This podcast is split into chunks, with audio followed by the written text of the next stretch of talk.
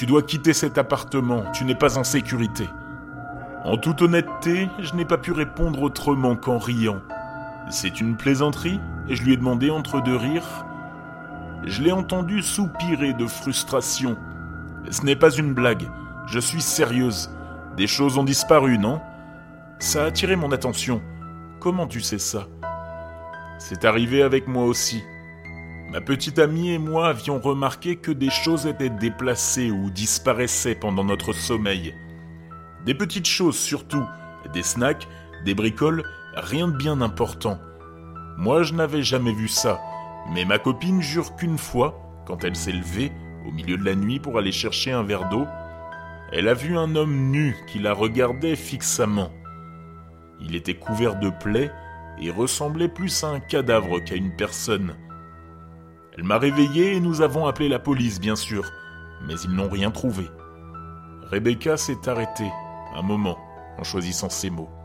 Quoi? Qu'est-ce que c'est? J'ai demandé, de plus en plus paniqué. Je commençais à craindre que Jimmy ne soit plus qu'une simple hallucination. Je pense que le 311 est tenté.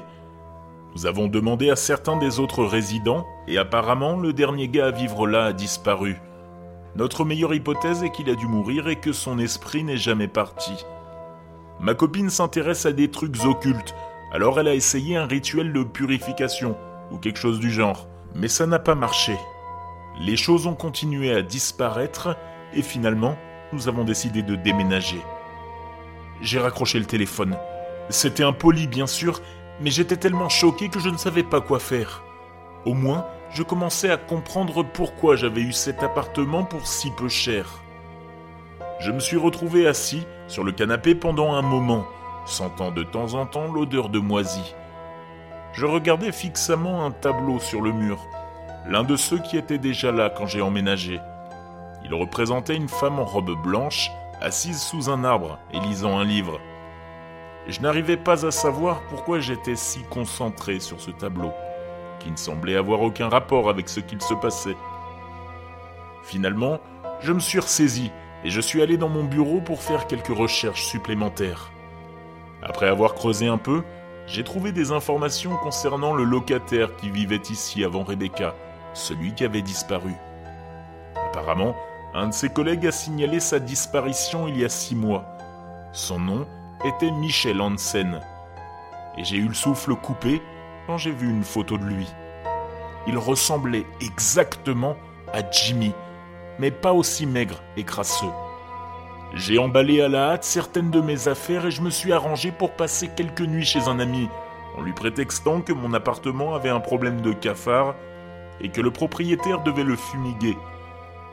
J'ai appelé au travail et je leur ai raconté une histoire triste à propos de la mort d'un oncle, ce qui m'a permis d'obtenir un congé de quelques jours.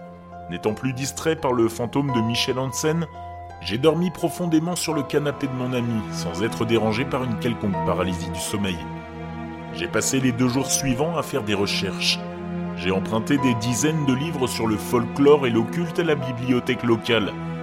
J'ai parcouru les forums internet sur le paranormal et j'ai même regardé quelques épisodes d'une émission de télévision sur la chasse aux fantômes. J'étais déterminé à trouver un moyen de faire reposer l'esprit de Michel Hansen.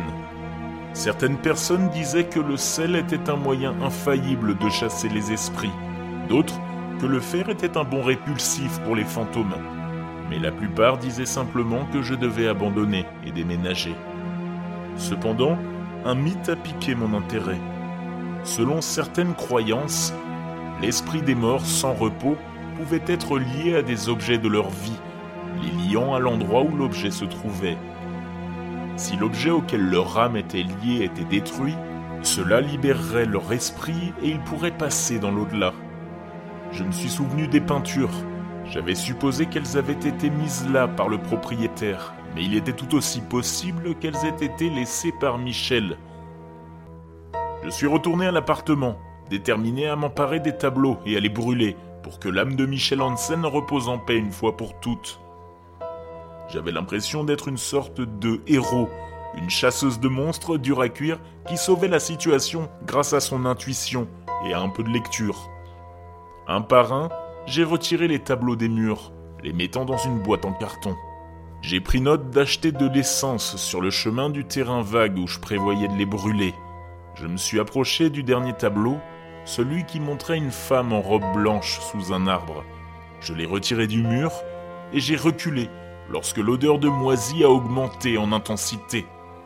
Le regard confus, j'ai vu un petit trou rectangulaire à l'endroit où se trouvait le tableau, à environ 1,5 mètre du sol, de 2 mètres de long et de 2 mètres de large. J'ai frissonné de peur, me rappelant que le corps de Michel n'avait jamais été retrouvé. Peut-être avait-il été assassiné, son cadavre caché dans les murs par un assaillant inconnu. J'ai allumé nerveusement ma lampe de poche, j'ai regardé dans le trou et j'ai crié. J'ai couru hors de l'appartement 311 aussi vite que possible avant d'appeler la police, en sanglotant de terreur. Je m'étais préparé à trouver un corps, peut-être découpé en petits morceaux et enveloppé dans du ruban adhésif. J'étais prête pour la mort, la décomposition et la pourriture. Les fantômes ont quelque chose de fascinant, quelque chose de romantique dans l'idée qu'une partie de quelqu'un puisse continuer à vivre, même après la mort.